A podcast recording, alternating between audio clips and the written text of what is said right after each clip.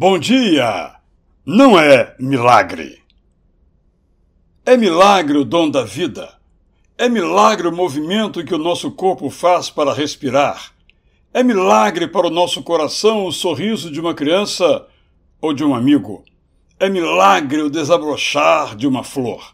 Dizemos, ouvimos, nos inspiramos com esses lindos registros, talvez esquecidos, que milagre é uma intervenção feita por Deus para alterar o estado natural das coisas.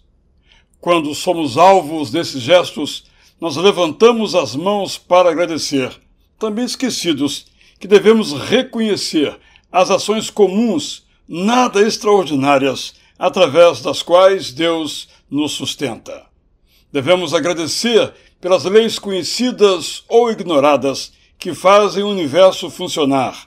Devemos orar para agradecer pela decolagem e pelo pouso do avião, pela saída e pela chegada do ônibus, pelas cordas que seguram ou liberam o navio no porto, pelo volante e pelas rodas do automóvel, talvez agora na garagem.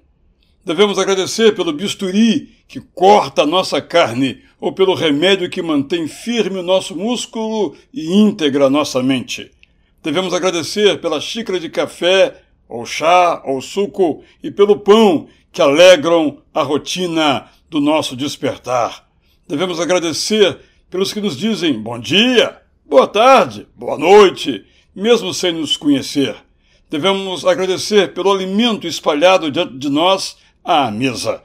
Devemos agradecer pelo sono que vai recompor nossas forças no meio ou no final do dia. Se formos atentos, agradeceremos sem cessar. Por amor, Deus tece nossas vidas com fios invisíveis, desperta-nos com sons inaudíveis e nos aquece com abraços incríveis, os quais perceberemos se formos sensíveis.